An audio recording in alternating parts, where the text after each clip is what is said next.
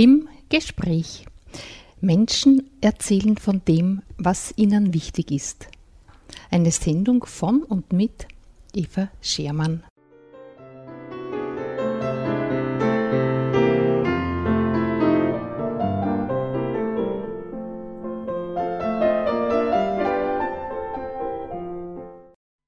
Zur heutigen Sendung begrüße ich Sie recht herzlich und vor allem meinen Studiogast Peppi. Herzlich willkommen, das ist Magister Josef Eidenberger. Grüß dich, Eva, und einen Gruß an alle Zuhörerinnen und Zuhörer. Es ist also die zweite Sendung zum Thema Covid und Philosophie. Wie passt das zusammen? Ja, eine Stunde lang hast du darüber schon uns einiges Bedenkenswerte gesagt. Und jetzt steigen wir gleich ein. So am Schluss der vorigen Sendung haben wir gemeint, wichtig wäre, die Begriffe zu klären, Wahrheit, Sicherheit und vielleicht auch Freiheit. Ich stelle mich hier einer Aufgabe, nämlich, und ich lade die Leute ein, mitzugehen auf eine Wanderung rund um das Covid-Virus.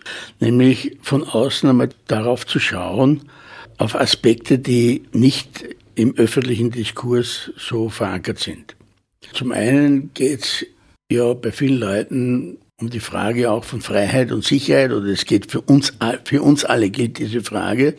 Und diese Frage von Freiheit und Sicherheit war ja einer dieser zentralen Fragen, die die Aufklärung beflügelt hat. Die Grundfragen der aus der Aufklärung heraus. Und ähm, auf diesen Spaziergang rund um dieses Thema lade ich jetzt die Leute ein und dann schauen wir, wie weit wir kommen und welchen Blickwinkel wir da aufmachen können.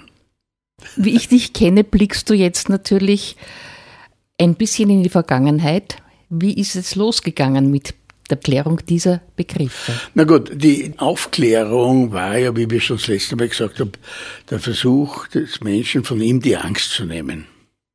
Die Angst nehmen heißt auch Freiheitsgrade erhöhen. Die Angst nehmen heißt, ihm auch Sicherheit zu geben. Und das waren diese zwei großen Themen, die also im Wesentlichen mit Beginn der Aufklärung im 17. Jahrhundert da gewesen sind. 17. bis 18. Jahrhundert, ich habe es letzte Mal in der Sendung gesagt, dazu gehört also auch die Programmatik, was die Naturwissenschaften anlangt, was die Wissenschaft anlangt. Wissenschaft als Methodik zu sehen, um in einzelnen Bereichen zu immer neuen Erkenntnissen und besseren Erkenntnissen zu kommen. Das ist immer das eine Element. Haben wir gesagt, haben wir gesagt Galileo Galilei, wir haben Francis Bacon genannt und so weiter. Die andere Seite ist die Frage des gesellschaftlichen Zusammenlebens gewesen. Und da hat es zwei Kontrahenten gegeben. Das eine war Hobbes. Hobbes hat ein Menschenbild gehabt und das gehört immer auch dazu, zu diesen naturrechtlich orientierten Philosophien wo es um einen Übergang in eine vernunftrechtlich gesteuerte Gesellschaft geht dass ein Menschenbild dahinter ist. Und Hobbes hat gesagt, der Mensch ist des Menschen Wolf. Der ist ein großes Bedürfnis nach Sicherheit. Und diese Sicherheit muss ihm nun ein Herrscher gewährleisten. So eine Theorie war, okay, man hat also Herrschern die Aufgabe übergeben, sie sollten dafür sorgen, für Sicherheit. Dann kommt Rousseau und sagt, welcher Wahnsinn diese Leute, denen sie die Sicherheit übergeben haben, schickt sie in den Krieg und beutet sie aus und so weiter. Also es ist die Freiheit, die das zentrale Thema ist. Und der Mensch ist frei geboren und ist im Naturzustand, nicht des Menschen Wolf, sondern ist also ein, der freie Wilde. Und diese Grundgedanke war dann bei Rousseau da, dass also er gesagt hat, gut, wir brauchen einen laufenden Diskursprozess er hat es dann gesagt, es muss sich sozusagen ein Volonté General, ein Allgemeinwille herausbilden. Grundsätzlich ist interessant, dass wir nun eine Ebene haben, zurück zur Natur. Und damit sind wir ja jetzt bei einem Teil dieser Gegnerschaft, was also Covid-Impfung anlangt, die ja versuchen, mehr zurück zur Natur zu leben. Um hier ein gewisses Verständnis zu haben, auch für diese Leute.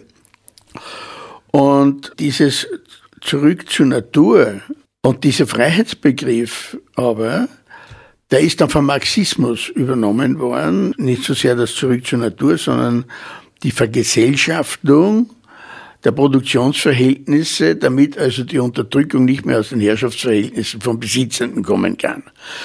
Aber was ist in Wirklichkeit passiert? In Wirklichkeit ist die Freiheit des Einzelnen eingeschränkt worden. Es ist, ging nur mehr um das Kollektiv. Und das Interessante, und jetzt muss ich also einen, jetzt sind wir wieder in einer, in der Frage von Ideengeschichte und Ideenhintergrund. Das Interessante ist, dass jetzt dieser Marxismus sich in Russland nach einer Phase, wo es also auch Leute gegeben hat, die also den Anarchismus gepredigt haben, als Form von Freiheit, und dass der auch in einem kulturellen Umfeld entstanden ist, das viel zu wenig bekannt ist. Nämlich, dass die Bauernbefreiung, die russischen Bauern waren ja praktisch wirklich äh, nicht nur geknechtet, sie waren absolut besitzlose.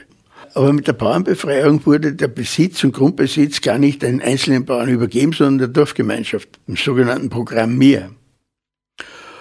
Und dahinter steckt aber noch etwas, diese orthodoxe Kirche mit einem Gesellschaftsbegriff des Sobernost, nämlich Religion und Gesellschaft. Das Sobernost bedeutet, über der Mehrheit schwebt der Geist Gottes. Der Einzelne hat keine Bedeutung. Das muss man im Hintergrund sehen, hinter dieser gesamten Entwicklung.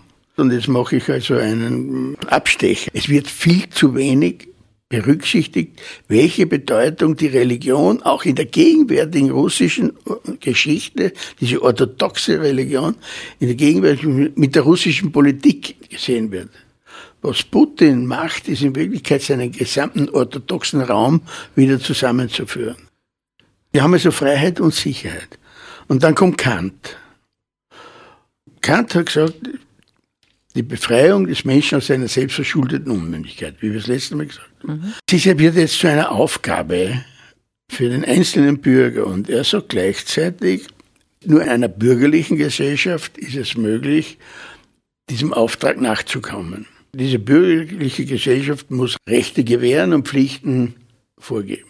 Das bedeutet, dass das der Staat eigentlich in dieser Richtung Handlungsbedarf hat. Er hat Handlungsbedarf und das ist klar. Kant hat natürlich ein Problem gehabt. Er sagt, aus einer inneren Freiheit heraus muss man diese Regeln annehmen. Und er hat das Drei-Stufen-Modell gehabt. Und da gibt es also als zweite Stufe die natürliche Gesellschaft, dann kommt die bürgerlich-rechtliche Gesellschaft. Und damit die Leute das wirklich in Freiwilligkeit machen, kommt die ethisch-bürgerliche Gesellschaft. Das heißt also, man muss das in freier in Einsicht, dass das das Richtige ist und dass das ethisch geboten ist, auf den Handeln ausrichten. Und damit sind wir jetzt wieder in der Gegenwart ja. erinnern. Der sagt, ich bin ich moralisch verpflichtet, mich zum Beispiel impfen zu lassen, weil es notwendig ist, auch andere zu schützen. Das ist die Kernfrage. Und naja, wenn die aber argumentieren, sie glauben, dass das die Wahrheit ist, wie Sie sagen, dann stehen wir an. Damit sind wir bei einem anderen Thema, nämlich was ist die Wahrheit? Genau. Ja, und so umkreisen wir jetzt. Ja, das ist jetzt ganz spannend, weil da sind wir, wenn wir es rein philosophisch betrachten, mhm. von der Philosophie her, dann ist es relativ trocken. Wir werden es aber ein bisschen auflockern, mhm. ja. Wir umkreisen auch dieses Thema.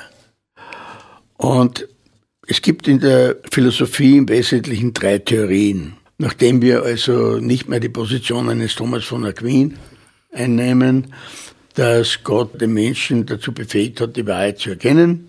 Daher reden wir mal mit Kant. Ja. Mhm. Kant sagt, die Wahrheit ist die Übereinstimmung der Erkenntnis mit dem Gegenstand. Jetzt könnte man natürlich auch sagen, okay, Wahrheit ist, wenn eine Aussage mit den Tatsachen übereinstimmt. Das haben wir das letzte Mal schon mhm. Ja. Also Verstand, Vernunft und Intellekt äh, müssen eine Angleichung an den behaupteten Gegenstand herbeiführen. Aber das Problem dabei ist, ich muss vorher eigentlich schon die Wahrheit kennen. Ja. Das ist sozusagen das Problematik. Und dann haben wir eine andere Theorie, das wäre die Kohärenztheorie, dass also eine Aussage nicht mit den anderen Aussagen im Widerspruch steht. Mhm. Das haben wir so eigentlich in dem Bereich von Wissenschaft drinnen. Der wissenschaftliche Erkenntnisfortschritt beruht darauf, dass dann, wenn es so etwas, wenn ein Widerspruch da ist, andere Erkenntnisse kommen, die ursprünglichen Behauptungen, Thesen, Aussagen revidiert werden müssen. Das ist Erkenntnis, Fortschritt. Da sind wir jetzt genau in einem Prozess drinnen gewesen bei Covid, wo wir Begleiter waren in einer sich dauernd verändernden Informationslandschaft. Wie lange wirkt die Impfung? Was wird sie bewirken? Und so weiter und so weiter und so weiter. Und dieser Prozess des Begleitens war für viele Leute so problematisch, weil sie eigentlich gleich fertige Antworten mhm. haben wollten. Und alle Beteiligten, das gilt für die Politik, das gilt für die Wissenschaftler und das gilt also für die Konsumenten und Bürger, müssen daraus etwas lernen oder mussten daraus etwas lernen. Und die einen hätten es früher lernen können, die anderen später. Auch bei uns hätte man früher draufkommen können, versprechen wir nicht viel. Und versprechen wir auch jetzt nicht mit der Impfpflicht, dass da das eh nichts kommt, weil im Gegensatz zu den Meldungen, die in Österreich laufen, aus meinem Wissen, ist es so, dass es immer noch möglich ist, dass im Herbst wieder eine neue Kreisvariante kommt. Und dass eigentlich diese Impfpflicht jetzt eher einen prophylaktischen Charakter hat.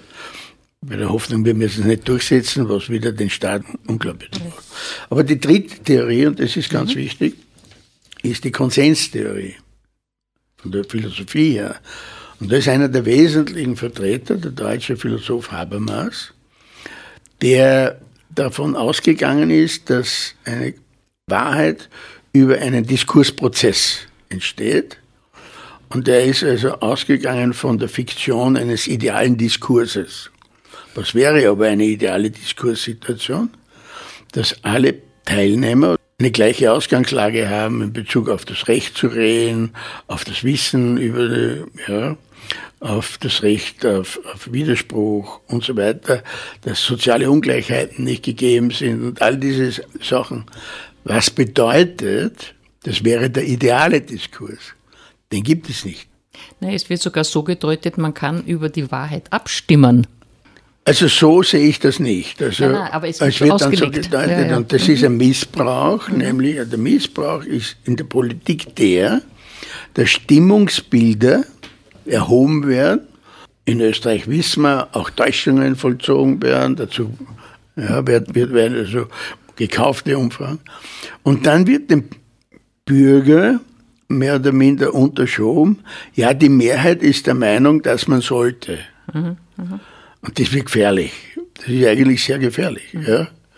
Äh, das ist, ich sage, um ein Beispiel zu bringen, die Mehrheit ist der Meinung, dass das Gesundheitspersonal im Krankenhaus äh, geimpft sein sollte.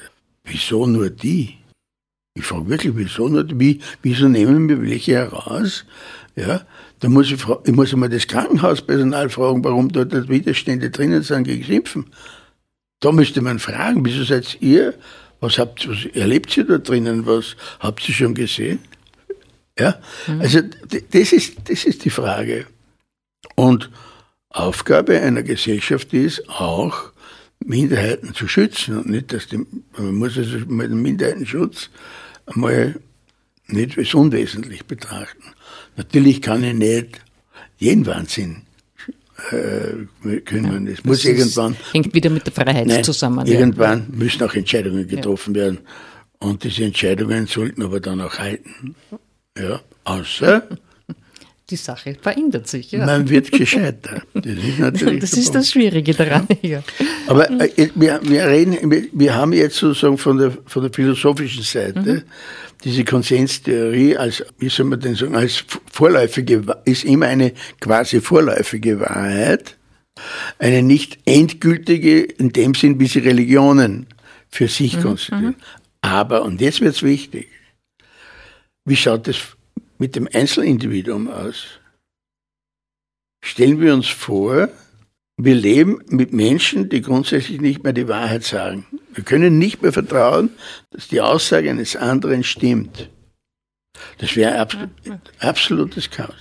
Das heißt, das heißt, es gibt psychologisch gesehen einmal bei uns ein Grundbedürfnis, mit jemandem sage ich, zusammen zu sein, der, dem ich vertrauen kann. Das ist immer die Grundlage.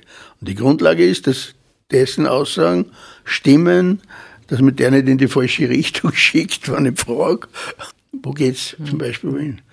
Und jetzt ist unsere Gesellschaft generell darauf aufgebaut, dass wir annehmen, dass es Wahrheit gibt, dass es Aussagen mit den Tatsachen übereinstimmen, so sehe ich das einmal, dass es auch einen Konsens gibt. Und wenn dieses zerstört wird und bewusst zerstört wird, dann geht es um die Grundlagen der Demokratie. Dann geht es um die elementaren Grundlagen der Zerstörung dieser Gesellschaft. Und es gibt, ja, inzwischen von Amerika kommend, in einem Zusammenspiel von Kapitalismus, nämlich mit allem kann man Geld verdienen, und politischem Gestaltungswillen, nämlich Zerstörung bestimmter Strukturen. Jetzt muss man dann fragen, zugunsten von wem? Und da darf man sehr wohl erwähnen, dass der Herr, bei dem unser ehemaliger Bundeskanzler angedockt hat, ja, die Aussage getroffen hat, Freiheit und Demokratie passen nicht zusammen. Und dann sage ich jetzt nur im Nebensatz, welches Brot ich esse, das Lied ich sing. Es ist also die Sache diejenige, Kant sagt quasi nur eine Demokratie bietet die Chance der Partizipierung des Bürgers, haben wir in dem Fall eine Denke, dass man sagt, wir haben alle Daten, wir steuern euch und wir steuern das gesamte System mit unseren ganzen Daten, die wir haben. Und ihr fühlt euch dabei nur wohl, weil wir ja eure Gefühlslagen kennen und wir wissen, was wir euch zum Konsum unterschieben müssen und wir verkaufen, was wir erfinden. Also es ist nicht mehr eine Mitgestaltungs... Ja, und das wird ständig... Also eure Mitgestaltung ist euer Kaufen unserer Waren. Und das wird ständig produziert, also das kann man erleben. Das kann man Wenn erleben. Wenn ich gewisse Dinge nachgoogle, dann knallt mir das nächste Mal das System ah, die Sachen, von denen es glaubt, ich will sie lesen, entgegen. Also das ist wirklich gesteuert. Die Nachrichten kommen total abgestimmt auf das, was ich irgendwann einmal nachgeschaut habe. Ja, ja, damit sind wir aber genau in so einem Problemkreis drinnen des Misstrauens, wo dann die Leute auch schon wieder sagen, so, ich gehe, ich suche mir jetzt meine eigenen Wahrheiten und da gibt es einen schleichenden Prozess, dass die Leute dann wirklich abgleiten in Verschwörungstheorien. Das ist fast eine Sucht dann, die mhm. Leute mhm. sitzen dann jeden Tag dort und versuchen sich zu, mit den irrationalsten Vorstellungen. Wobei natürlich Ihr Bemühen auch ehrlich gemeint ist. Wir sind von Corona ausgegangen mhm. und sind jetzt auf einmal im Bereich auf einmal von, von dem, okay, Information, Wahrheit und Information. Und dieser Bereich ist jetzt wieder ein politischer Bereich, nämlich wie kommt der Mensch zur Information? Mhm. Das heißt, auf der einen Seite als aktiv Suchender mit der Gefahr, sich selbst zu verstärken mit einer falschen Information. Mhm. Und es gehört ja eine Größe dazu, wenn jemand sagt, ich muss meine Meinung ändern aufgrund neuer Erkenntnisse. Zum Beispiel, neuer Erkenntnisse. Und das wäre ja die Sache eines Dialogprozesses, eines idealen Diskurses. Es ist natürlich schon auch interessant oder ausschlaggebend, wem vertraue ich? Das hat ja eine Vorgeschichte, dass ich gerade dem oder dem vertraue. Naja, ich habe ein bisschen den Eindruck, dass die mhm. Leute Sehnsüchte, irgendwelche mhm. sublimen Sehnsüchte mhm. erfüllt bekommen wollen. Mhm. Also für mich war persönlich, ja, war alleine die Körpersprache und die Inszenierung, die ich gesehen habe in der österreichischen Politik, war für mich vollkommen klar, wenn ich da vor mir habe. Und wenn du das gesagt hast, die Leute wollten das nicht hören. Ja? Die Leute wollten das gar nicht hören. Und für mich, ich sage das jetzt ganz, ganz offen und klar, nehmen wir her diese Inszenierung, die aufgeführt wird bei den Demonstrationen. Nehmen wir diese Inszenierung her, die geplant ist, wo vorne die Rechten, die Identitären, ja. die Altnazi marschieren, wo ein österreichischer Politiker der rhetorische Frontkämpfer ist. Und diese ganze Inszenierung. Und dann nehmen wir noch den Parteitag der ÖVP in St. Pölten her und vergleichen diese beiden. Und dann sehe ich in Wirklichkeit keinen großen Unterschied. Ich sehe keinen großen Unterschied zwischen, von, was Manipulation ist. Da hat es nicht einmal einen Gegenkandidaten gegeben. Nein, nein, das ist ja fast ärger nur wie bei den Kommunisten in Russland gewesen. Ja, muss man ja offen sagen. Und wenn es dort nicht eine Selbstreflexion gibt, innerhalb der Partei und innerhalb des, dieses Gemeinwesens, dann sehe ich es wirklich schwarz.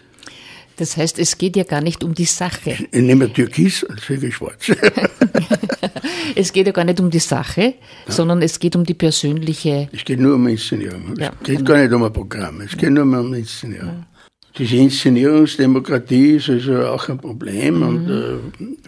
Und, äh, ist, wobei man jetzt zugeben muss, es, das, wir haben eine so komplexe Welt und wir haben noch etwas, was ja hochinteressant ist.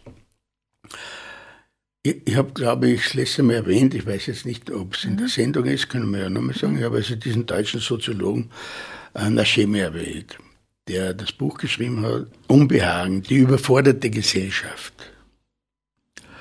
Es ist tatsächlich so, dass wir in eine Welt hineingeraten sind, wo wir quasi nur mit den Elementen des Steinzeitmenschen auf der emotionalen Ebene ausgestattet sind und gleichzeitig am Starknüppel eines Düsenjägers sitzen. Und diese Differenz in uns, in uns selber, in Einklang zu bringen, also Emotion und Rationalität im Sinne einer kritischen Vernunft, das ist eine extreme Herausforderung, extreme Herausforderung. Und jetzt kommt noch etwas dazu, dieses Denken. Wir haben ein Gefühl, das, aber das Denken ist an Sprache gekoppelt. Mhm. Und dieses Denken ist quasi ein Prozess. Manchmal endet es in einem Aha-Erlebnis, ja, aber dieses Denken ist ein sprachlicher Prozess. Und Nashemi sagt, die Ausdifferenzierung dieser ganzen Berufszweige und Themenbereiche führt dazu, dass auch die Fachleute untereinander nicht mehr kommunizieren können, nicht, mhm. sich nicht mehr mhm. verstehen. Damit sind wir also in einem äh, Dilemma drin. Jetzt sind aber das, sage ich jetzt, ich sage jetzt Spitzenleute oder gut ausgebildete Fachleute, die aber nur mehr aus seinem Blickwinkel und dem Blickwinkel die Welt betrachten kann und den anderen Blickwinkel nicht mehr einnehmen kann, weil er auch nicht mehr in der Sprache bewandert ist. Ich würde gerne noch einmal, weil mir jetzt ein Gedanke gekommen ist, äh, zurückschauen. Wie ist die Gesellschaft früher mit diesen Problemen umgegangen? Die hat es gar nicht gegeben. Nein, das glaube ich nicht. Mir ist da jetzt eingefallen, äh, der Marquis de Posa sagt beim Schiller, Sie ergeben sich Gedankenfreiheit. Ja. Und da denke ich mir, das drückt ja vor über 200 Jahren äh, das gleiche Problem aus. Das heißt, auch da hat es das gegeben, dass man sich gegen gewisse Vereinnahmungen wehren musste. Das ist natürlich Gedankenfreiheit, war natürlich in dem Sinn auch, lassen Sie es uns sagen. Mhm, mh. Ja? Mhm. Es ist nicht um Gedankenfreiheit alleine gegangen, sondern auch um Redefreiheit. Um das auszusprechen, ja, ja. ja. Das heißt, also, dass ich nicht für meine Position, die ich habe, von vornherein gleich einmal so mit Verfolgung oder Strafe rechnen muss. Das ist der Punkt dabei. Wir sehen es ja, es ist ja so, wir sind in Systemen drinnen, der Mensch möchte Karriere machen, er bindet sich irgendwelchen Organisationen an und so weiter. Ist in Österreich in einer ganz besonderen Form gegeben. Wir haben, darf man auch sagen, mit der Installierung von Parteisekretären als Oberbehörde in dem Ministerium haben, wir die Beamtenschaft massiv ja, geschwächt, die früher als Fachbeamte den Ministern, wenn sie korrekt waren, quasi parteifrei zugearbeitet haben. Das ja, hat es einmal ja. gegeben. Diesen, Aber die werden sofort ausgetauscht. Die, hat das nicht, die, man sieht ja jetzt wieder, ja, wie das gelaufen ist im Justizministerium. Ja. Und das ist ganz schlimm. Das ist mhm. ganz schlimm, was mhm. da ist. Ich sage das jetzt auch. Das ist das ist eine große Schwäche, wenn die Leute sich aus dieser Diskussion herausnehmen und sagen, die anderen machen es genauso. Ich brauche mich gar nicht mehr damit beschäftigen. Ja, es ist, also, Das, das ist die keine Sau ich sage jetzt, ja. die Sauerei des einen wird aufgerechnet mit der Sauerei und da bleiben, bleiben wir bei der Sauerei. Ja. Ich bin da sehr, sehr, nehmen wir da kein, kein nichts von. Jetzt haben wir noch etwas, und das ist sehr interessant, weil wenn jetzt die Spitzenleute nicht mehr miteinander kommunizieren können, wir haben einen interessanten Effekt, und zwar seit 2013. Also im letzten Jahrhundert und bis 2013 es ist bei den Intelligenztests, ist die Intelligenz der Bevölkerung gestiegen. Bis 2013. Jetzt kann man natürlich mal zuerst definieren, was ist Intelligenz, ist klar, und das einfachste ist, was die Intelligenz das misst, und die Intelligenz äh, ist die Fähigkeit, sinnvoll zu denken, zweckvoll zu handeln und sich mit seiner Umgebung wirkungsvoll auseinanderzusetzen. Diese Sprengersche Definition Ja, ist ja. immer noch im Weitestgehend gültig. Ja. Und jetzt gibt's Untertests, um das zu messen. Es gibt die allgemeine Intelligenz und es gibt dann diese spezifischen Elemente, ja, Sp- Sprachfähigkeit, Logik äh, und so weiter und so weiter. Und da ist seit 2013 die, sinkt die allgemeine Intelligenz. Sie sinkt, und zwar, es gibt, äh, es gibt da einen eigenen Begriff dafür, der Anti-Flynn-Effekt das. Sinkende. Wir haben vorher eine 30-prozentige Zunahme gehabt. Dass dieser Generalfaktor, der allen Teilleistungen zugrunde liegt, sinkt. Naja, ist das auch Spezialwissen, das, das nimmt ja zu. Ja, aber, aber, Aber das geht auf Kosten- Aber ich brauche aber den Generalfaktor wahrscheinlich, um im Diskurs mit anderen den verstehen zu können. Ja? Bin ich ja nur ein, vielleicht ein Primus inter pares. Ja? Und das, das ist mit, wir müssen das wirklich sagen, es ist eine Überforderung für viele Menschen. Und wenn jetzt, und jetzt kommen wir zum Schluss, die Politik hat die Aufgabe, auch sozusagen Informationen zur Verfügung zu stellen. Das hat nicht nur sie als Organ, sondern sie bedarf der Medien. Sie bedarf der Medien. Und in unserer Verfassung, natürlich, damals haben die Medien eine wesentliche Kontrollfunktion gehabt. Wir haben jetzt eigentlich die Vollziehung eines Satzes von Hitler, der in Mein Kampf geschrieben hat, Massen führen heißt Massen bewegen.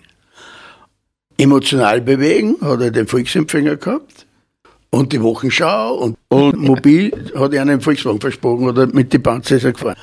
Aber die emotionale Bewegung war da. Ja? Und jetzt haben wir in Wirklichkeit auch ja nur in einer anderen Form die Erregungsmedien, die, wo es gar nicht so sehr um die Sache geht, sondern nur um die Erregung.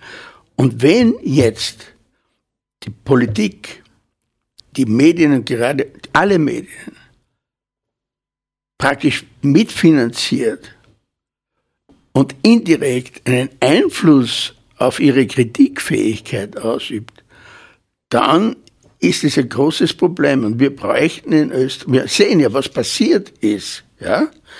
Und es sind dann Unternehmen wie Servus TV, Millionärsunternehmen, die noch Kapital gewinnen mit Steuergeldern zur Fehl und das zur Fehlinformation. Nee, vor allem greift ja die Wirtschaft in Form der Werbung ein. Die, die, die, die geben auch ihren Senf dazu. Auch, ja. das ist auch, aber okay, sie brauchen ja Geld, sie müssen ja davon leben und die Printmedien sind sehr unter Druck, weil gerade die Papierpreise um 40 Prozent gestiegen sind. Aber dass ich mit jetzt sozusagen eine, eine genehme Medienberichterstattung oder Nichtberichterstattung kaufe. Und da müssen wir, also ich bin, ich glaube nicht daran, dass unsere Medienministerin auch nur die Absicht hat, ja, ich etwas, ja. etwas, man muss das klipp und klar sagen. Wir müssen das aus der parlamentarischen und aus der, dieser parteipolitischen Einflussnahme herausnehmen und dann kann man sagen, okay, lassen wir es mal rennen. Diese, es muss ein Gremium sein, ja, wo man Leute hineinschickt, die sagen, okay, was sind die Qualitätskriterien? Was ist es? Und dazu gehört auch eine Selbstkontrolle. Das heißt, du würdest das schon einem Gremium von Fachleuten zu. Nicht, nicht einem Gremium von Leuten, die nicht direkt daraus einen Vorteil gewinnen können. also das ist das nicht auf parlamentarische Ebene. Nicht, eine, nicht, nicht Parteipolitik, weil die schon wieder Ja, sozusagen ja. ihre Interessen Ja, mhm. das war ja auch das Interessante mit dem Partei für ein Parteienfinanzierungsgesetz, wie auf einmal die Frau Kraker äh, äh, einen Vorschlag gemacht hat, weil ja nichts weitergeht. Mhm. Ja. Und äh, das wäre ja ein, ein, gutes Beispiel. Mhm. Ja. Und dann, wenn es geht, machen wir es ja nicht. Oder mhm. gibt es eine eigene Bank, die sehr lang ist, wo man das Ganze hingeben kann. Stimmt. Aber es ist, und wenn wir jetzt dieses, diese Sendung ja, mhm. jetzt machen und hier eine Kritik üben, ist es noch eine kleine Restmenge von Hoffnung, dass ein bisschen ein freies Medium stattfinden kann. Stattfinden weiter. kann. Das ja. wollen wir es mal dann positiv ja. sehen. Aber es, ist, es, es muss den Leuten bewusst sein, dass diese Meinungsmanipulation. Ich, ich, kann, ich, ich lese nicht eine Zeitung, ich lese auch Viere und dann lese ich auch noch ausländische Medien. Es ist interessant, wie die in Deutschland über uns schreiben. Das geht ja gar nicht. Mhm. Wir haben also dieses Bedürfnis, dass wir reden wir wieder miteinander, sagen wir wieder gut. Ich habe ja schon im Vorgespräch gemeint, wie kann man die Bürger eines Staates dazu bringen, dass sie diese Kritik, Freudigkeit entwickeln? Es geht um Partizipation. Mhm. Das heißt, man wird wahrscheinlich diese Dinge, wie jetzt zum Beispiel so ein Modell, dass man mal 100 Leute zusammenholt und sagt, sagt uns hier mal, wie ihr denkt, ja, was ihr, was ihr vorschlägt. Ja. Mhm. ja. Es gibt die Idee der Bürgerräte. Es ist also, sind, das sind Elemente, die, die halt, äh, ja, die begonnen werden müssen, könnte man im Freistaat zum Beispiel auch machen. Ist mir, habe mal schon so eine, genauso wie man politische Diskussionsrunden einmal so eine Art äh, Speakers Corner, mhm. ein öffentlicher Diskurs, öffentliche Debatten zu Positionen, dass man das überhaupt hingeht. Dann suchen wir uns das mal an, da machen wir mal, ähm, ja, diskutieren wir mal drüber. Bei einem wichtigen Punkt das Zuhören. Das einer die Leute einander zu wenig zuhören. Na, man könnte vielleicht, vielleicht gelänge es uns, dass wir ein Modell für Dialogforum mhm. sind und mhm. nicht ein Konfrontationsforum. Ja. Das ist ja auch bei uns, ich meine, ich muss ja, ja, das, das ist der springende Punkt, ja. Mhm. Also da sind die Deutschen schon interessant und besser. Also ja. das ist, die haben ein anderes Denen kann man zuhören. Die haben ja. ein anderes Niveau. Ja, haben ja. andere ja, anderes Niveau. Bereitschaft. Na, auch ein Niveau, sage ich ganz offen. Ja, ja.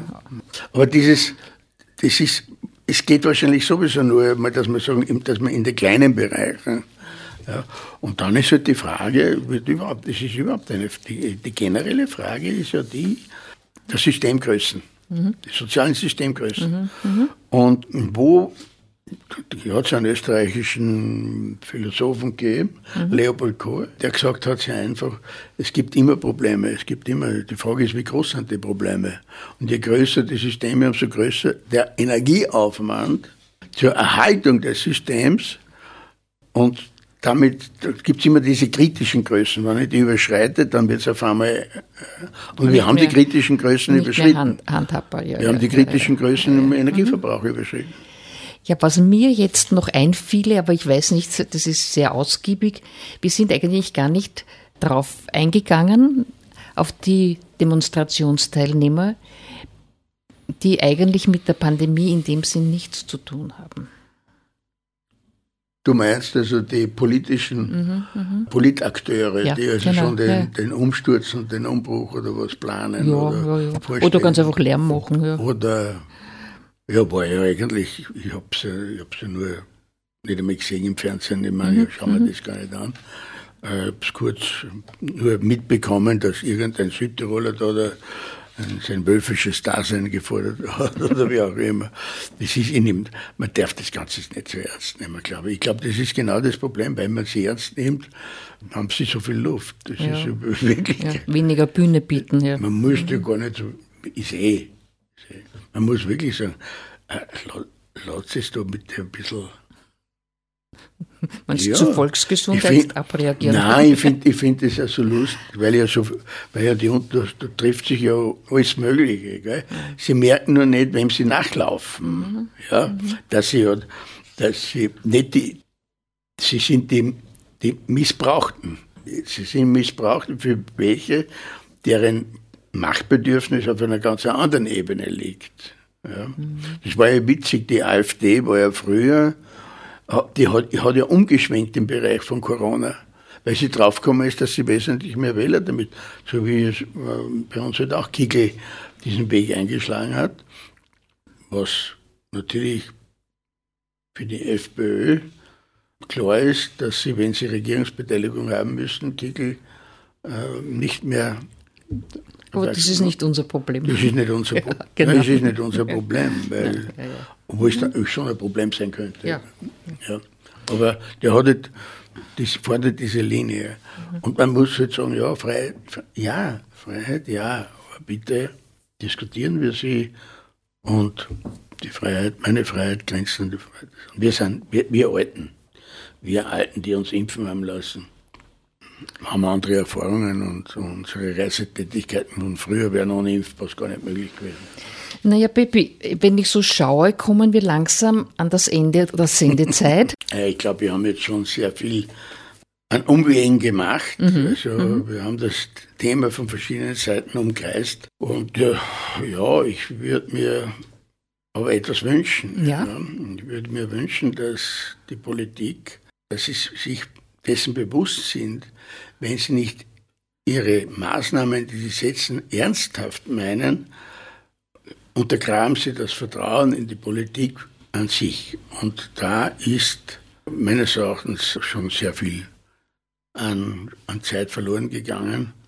Es ist ein ganz schwieriges Thema. Ich gebe es zu, Impfpflicht ist ein schwieriges Thema. Und mit dem Gedanken, es muss, es kommt dann ohnehin nicht und so weiter. Ich möchte auch noch etwas sagen. Ich möchte gegen diese Infantilisierung der Bevölkerung auftreten, dass man diejenigen, die sich impfen haben lassen, nur vielleicht 500 Euro gibt oder was. Ich bitte, ich, es ist katastrophal. Das ist einfach ein Wahnsinn, wie man den Bürger in dem Sinn sieht. Das ist ja, wirklich Almosenempfänger es sollen doch bitte die Leute, die sich nicht impfen lassen, ihre, ihre Tests selber bezahlen, verdammt nochmal. Und auf Verzicht auf Behandlung im Spital, falls sie schwer erkranken. Jawohl, ich respektiere, ich sage es offen, ich respektiere absolut äh, den Verzicht auf die Impfung, auf alles, auf den Anspruch auf Freiheit, wenn Sie beim Notar eine Patientenverfügung machen, dass Sie, dass Sie nicht in einer Intensivstation behandelt werden. Dann, dann habe ich Respekt. Peppi, ich danke dir, dass du uns deine Gedanken hier dargelegt hast. Sind meine und zu kritisieren. Ja, wünsche dir alles Gute weiterhin. Für die Zuhörer möchte ich noch ergänzen. Gast in der heutigen Sendung war Magister Josef Eidenberger aus Freistadt, ehemaliger Philosophielehrer. Er legt Wert darauf, dass ich das mit ehemalig sage. Und ja, herzlichen Dank und alles Gute weiterhin. Danke für die Einladung und ich hoffe, es sind einige Gedanken dabei gewesen, die die Leute zum Mitdenken anregen und zum Widerspruch.